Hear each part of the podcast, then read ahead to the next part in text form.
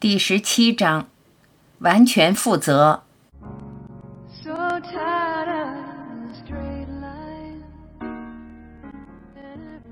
你们想要一个快速觉醒的方法吗？我会建议你为所有发生在你身上的事负起全责。我们忘了自己才是主人，误以为自己是这个主宰我们的外部世界的受害者。不是的，我们通过把力量交给外在世界，而导致了发生在我们身上的事件。如果你想取回你的控制权，那么你就必须负起全责。如何取回你的控制权？检查你的想法并纠正它，养成诚实内省的习惯。问自己：我是如何导致该起事件的？直到相应的念头从潜意识里浮到意识层面，你就会意识到，你才是所有愉快或不愉快事件的主人。你越这么做，就越得心应手。最终，你会意识到，我一直都是主人。问：你是说我我自己是我自己的障碍，其他人无法影响我？答：是的。如果你相信别人的想法，不是因为他们说了什么，而是因为你想要相信。问：是的，因为我认为他们比我知道的多。答：我会说你知道一切，你至少得接受这个前提。如果你想要成长的话。问：我能接受一部分的我知道一切。但另一部分我却无法操控，因为我的外在世界不怎么样。答：无法操控，你无法操控那部分的你，不，你能操控它，是你选择不去使用你的全知，而全知就是你的本然。你说自己是有限的头脑身体，以此做出无视自己是全知的选择，一切都是你的选择。当你选择认同你的真我，你就会知道你一直是无所不知的。无论现在亦或将来，你会不再傻傻地说“我不知道”。问：你是说我实际上能够做出那个选择？答：是的，你不只能，而且某一天你也会做出那个选择。当你厌倦了所有自设的限制后，你就会做出那个选择。是谁在想？是你呀，都是你在想。我们能接受的，是因为我们选择去接受，都是我们自己的选择，是我们选择成为这个极度有限的身体。如果你不为自己的选择负责，那么你就没有可能脱离那个极端的限制。问：我想要脱离那个限制，也思忖着要脱离那个限制。但是当一些事情发生时，我出不来，被卡在那个限制里。答：你要做的不是去那么说，而是非常强烈的渴望去脱离那个潜意识惯性，并付诸行动。问：脱离潜意识惯性并不容易做到，因为他们总是不知不觉地和你在一起，有时你无法意识到你已经被他们控制了。答：那取决于你摆脱潜意识控制的意愿强烈程度。我们有无限的力量，无限的意志。当你的渴望极度强烈时，就能立刻获得解脱。问：那听起来很容易。答：那是最容易的方法，只是渴望它。这对我们每个人来说都是可能的，因为我们是无限的。也就拥有无限的意志力。我们之所以做不到，是因为意愿不够强烈。我们更多的是渴望成为有限的身体。问：如果真的有选择的话，我相信任何人都会做出那个选择。答：哦，如果有选择的话，请原谅。按你这么说，你相信我们是没有选择的。问。是的，就我的经验，有时虽然你很想要怎样，但却事与愿违。答：如果你真的非常渴望，你就会得到你想要的，因为头脑只会创造，这对每个人来说都是如此。之所以事与愿违，那是因为你没去审查念头，你叫他们无意识，但这并不意味着那些念头不是你的。问：我怕我的无意识。答：那无法帮助你看到你的无意识念头。问：在意识层面，我会叫他们滚。答：所以他们始终能够从中作梗。念头没有自己的意愿，但你有，除非你将他们拉到意识层面，否则无法释放他们。当你在意识层面看到他们，你就会自动的释放他们。问：你如何意识到你的无意识念头？答：通过练习，就像你现在所做的，任何你想去思考的，都会进入你的头脑。五分钟内，你想要跟我说的，此刻依然停留在无意识里。五分钟后，你会将你想要说的从无意识里面拉出来。如果我们把这变成习惯，就会变得很容易。我们练习的越多，就越容易。这是个好习惯，节省了很多不必要的业力。诚实的内省是非常快的，也非常美妙，就像拿着手术刀的外科医生。我们控制着无意识，他们之所以躲在暗处，是因为我们把它锁在暗处。如果我们想要他们出来，我们可以拉他们出来。问：你真的相信是我们控制着无意识？答：我能控制你的无意识吗？问：不，我想你不能。答：那是谁控制？问：我不知道，我想是无意识的控制。答：是你的无意识。此刻你能记起昨天发生的事吗？当你不去回忆的时候，你昨天早上吃了什么？问：火腿和鸡蛋。答：好的。一分钟前那是无意识的，现在它在你的意识里，是吗？你是否对你的无意识有控制权呢？你是否能够把它拉出来呢？刚刚你就做到了。问：但是你看，能够记起昨天的早饭，那是因为没有什么情绪影响。答：有好的情绪影响。看起来你喜欢昨天的早饭，但是无论是什么样的情绪影响都不重要。重要的是将它从无意识层面拉上来的意愿。问：但是是你促使他将它拉上来的，否则不会这样。答：是的，但是他自己也能，因为他想要把它拉上来。如果他不想要，他就不会去回想。愉快的事容易被拉上来，不愉快的则比较难。那是因为我们不想把不愉快的事拉上来。问：在你能够接受你的无限之前，是否必须要经历清除无意识的阶段？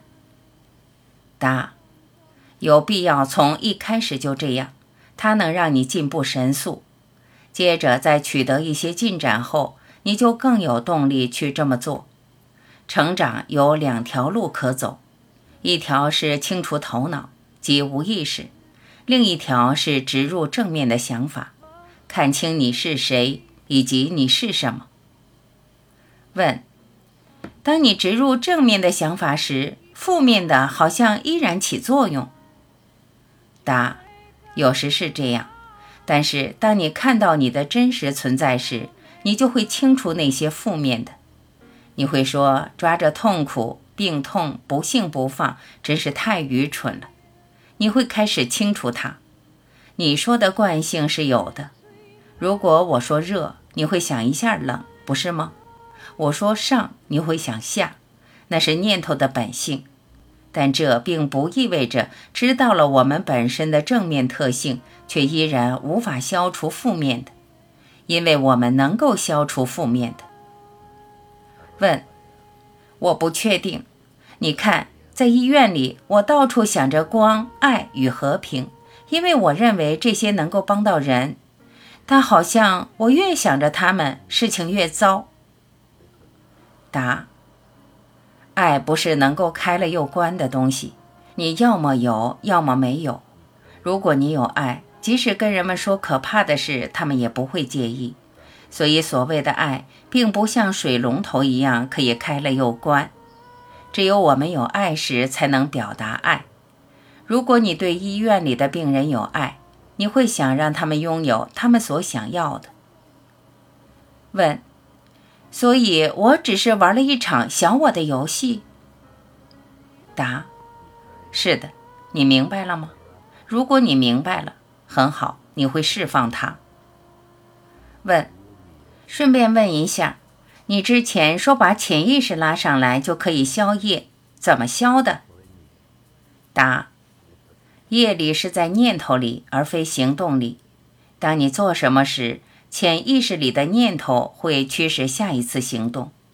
消除潜意识念头，就是消除未来的业报。正是潜意识念头贯穿了我们的生生世世。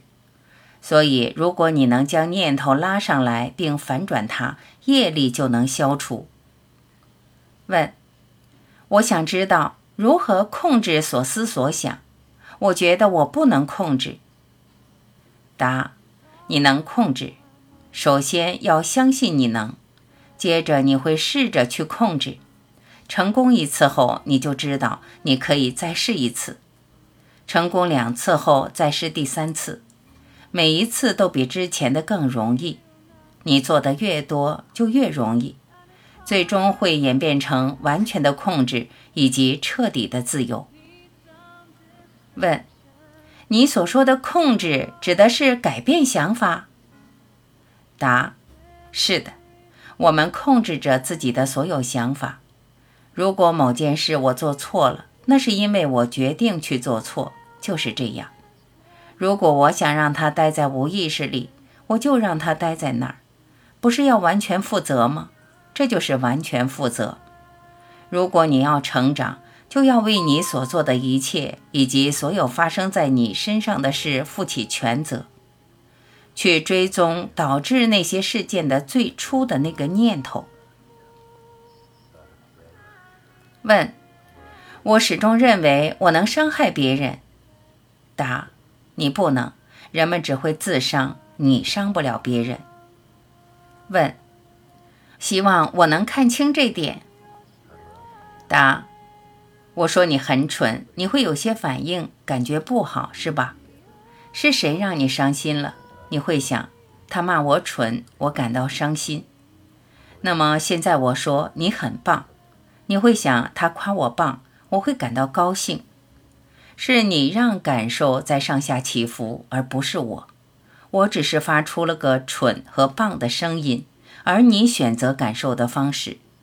这只是一些从我嘴巴里传到你耳朵里的声音能量，而你一开始感到伤心，接着又感到高兴，自始至终都是你在感觉，你明白了吗？问：如果我伤不到任何人，那么我也帮不到任何人。答：是的，是这样的。问：当你试图植入正面的念头时。通常情况下，负面的会更加强烈。那是不是因为当你植入正面的时，你就把负面的抓得更紧？所以只要继续植入正面的就行。答：是的。当你想要这么做时，你就会这么做。问：当你这么做时，你就释放了那些负面的，你不再把它们保存在头脑里。答：是的。当意识对释放的渴望高于无意识对坚持的渴望时，你就释放了它们。无意识的惯性是非常强悍的，所以渴望的意识必须要强于无意识的，才能推翻它们。问：如果你在意识层面非常渴望达成一件事，但失败了，那是因为无意识的惯性在障碍着你。你是如何摆脱阻碍你的无意识渴望？答：让意识的渴望更强烈，或者把无意识的渴望拉上来。当你看到它们时，你就自动地释放了它们，而不再将它们抓住不放。问：我想做好冥想，但总是做不好。答：你每天练习冥想几个小时？问：早上做个四十五分钟，因为工作时我就不能做了。答：每天不做冥想的时间有多少？问：好多好多个小时。答：这就是为什么冥想很难做好的原因了。如果每天是六个小时的时间，其中八小时用来冥想。另外八小时应付外在世界，你就有相等的力量与之抗衡了。冥想是让头脑安静，外在活动则相反。问：但是即使在白天也很难想着上帝。答：因为头脑对外在世界的惯性太过强大，而你每天的活动又加剧了这惯性。所以，如果你只是花很少的时间冥想的话，你就很难摆脱惯性。你必须花更多的时间来冥想，直到头脑安静下来。问：你的意思是要加强冥想的意愿，这样机会就能自动到来？答：是的。如果你对冥想的渴望非常强烈，你就会去做冥想，而不是其他什么。你会越来越能够把上帝放在心里，即使依然需要应对外在世界。问：一旦在冥想中感受到一，还会退回到分离的状态吗？答：是的。当你第一次看到它时，那会成为你终身难忘的体验。但是头脑尚未清楚，所以分离的状态依然会再现。但是每次你看到它，都能消除好大一部分的头脑。问：如果看到的次数越多呢？答：就能消除越多的头脑，直到头脑彻底消失，你就到达了永不退转之境。通过瞬间的让头脑沉默，我们是有可能看到一的。但是只要头脑还未彻底清除，它依然会再现。一旦你进入一的境地，你就永远无法放手。你会一次又一次的进入，直到永久的待在那里。问：不能通过想要而进入那里吗？答：当然可以，要以很强的意愿。之所以无法拥有强烈的意愿，是因为我们一直想要的都是这个虚幻的世界。以至于难于放下，即使智力上我们知道痛苦源于幻觉，源于惯性的认为幸福是在外面，我们也依然难以放下。问：这就是为什么我说旅行是傻瓜的天堂？答：是的，那是在追寻海市蜃楼，终极的幸福比肉体还近。你还需要走多远才能得到它呢？问：就在这里，不管你在哪里。答：是的，就在这里，它就是你的我。找到了我，你就得到了它。所以你要向内去寻找。问：遁世是逃避吗？答：可能是。如果遁世是为了避开这个世界，那是逃避；如果遁世是为了进入真我，那就不是逃避。问：你怎么知道是哪种呢？答：诚实的面对自己。问：你怎么看亲近自然呢？答：自然的好处在于能够让人远离尘世的喧嚣。问。那也是逃避吗？答：是的。你为了享受自然而进入自然，其实你真正享受的是自由，通过摆脱不愉快念头以及社会压力而来的自由。这就是逃避。问：你是说享受自然的同时无法往内走？答：不，这不是我的意思。所有的幸福都应该是回归真我。我们不应该享受任何事，因为如果我们是为了享受，就必定进入分离的幻觉。幸福不应该依赖于任何人和事物，但是，一旦看到了真相，你就能选择是否享受。越接近真相，就越有能力享受。你越敏感，一切就变得越生动。但没有必要走出去享受自然，因为幸福就是你的本然，你就是终极幸福。寻找幸福，就如同我走出去寻找莱斯特，我就是莱斯特，我不必走出去寻找莱斯特。如果我是幸福，就没有必要向外寻求幸福，因为幸福就在你内。问：与世隔绝更容易些？答：是的，但是即使你与世隔绝，依然会有很多让你无法忍受的念头跑出来，你最终还是被迫往内走。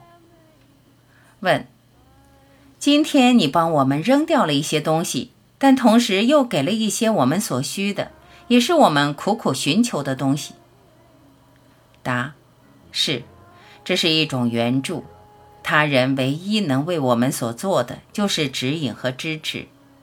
当我们走在错误的方向上，有人帮我们引到正确的方向上，是非常有益的。将你的念头反射给你，能够帮助你看清方向，从而走到正确的方向上。问：如何才能知道你是被引到了正确的方向上？答。通过你的直觉或者获得的结果，在无意识层面，每个人都是在寻找他或他的无限真我。我们将其称为幸福。当我们受够了挫败和艰难，我们就会走向正确的方向。接着，基督、尤加南达或者佛陀就会带给我们经验。与这些伟大的医们相识绝非偶然，他们向我们指出了正确的方向。让我来总结一下：你对你感受到的一切负有全责，那是你的感觉、你的念头。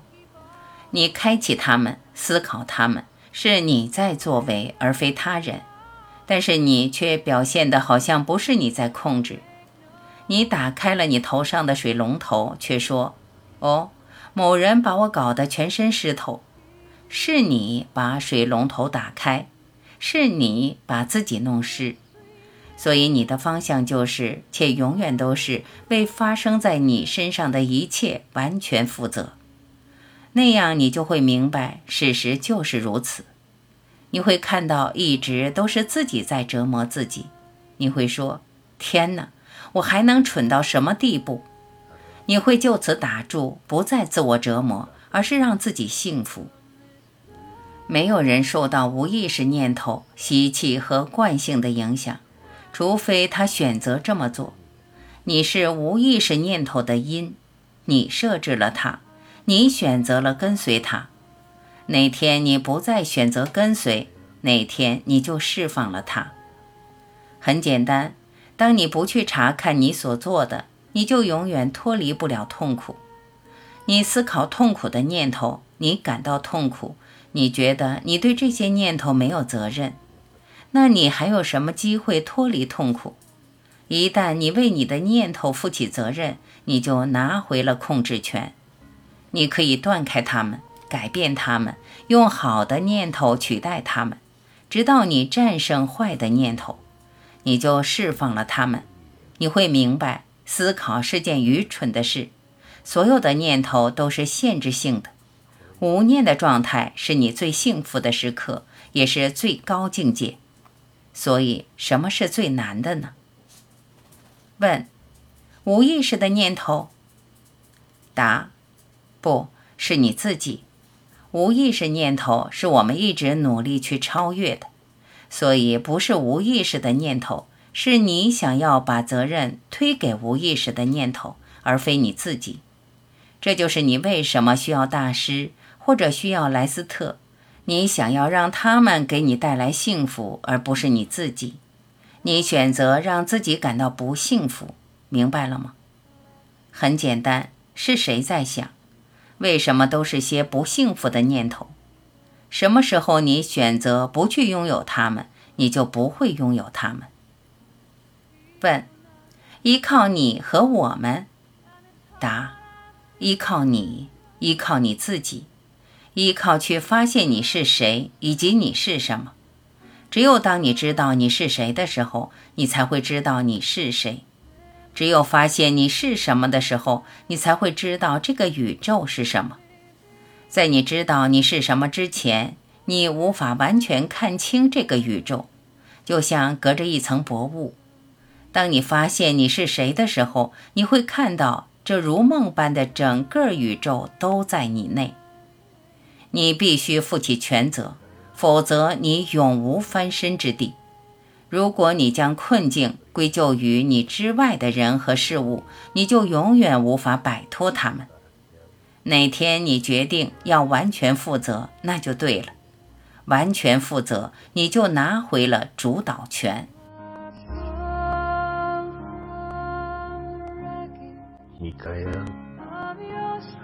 感谢聆听，我是婉琪，欢迎您继续收听第十八章《导师与大师》。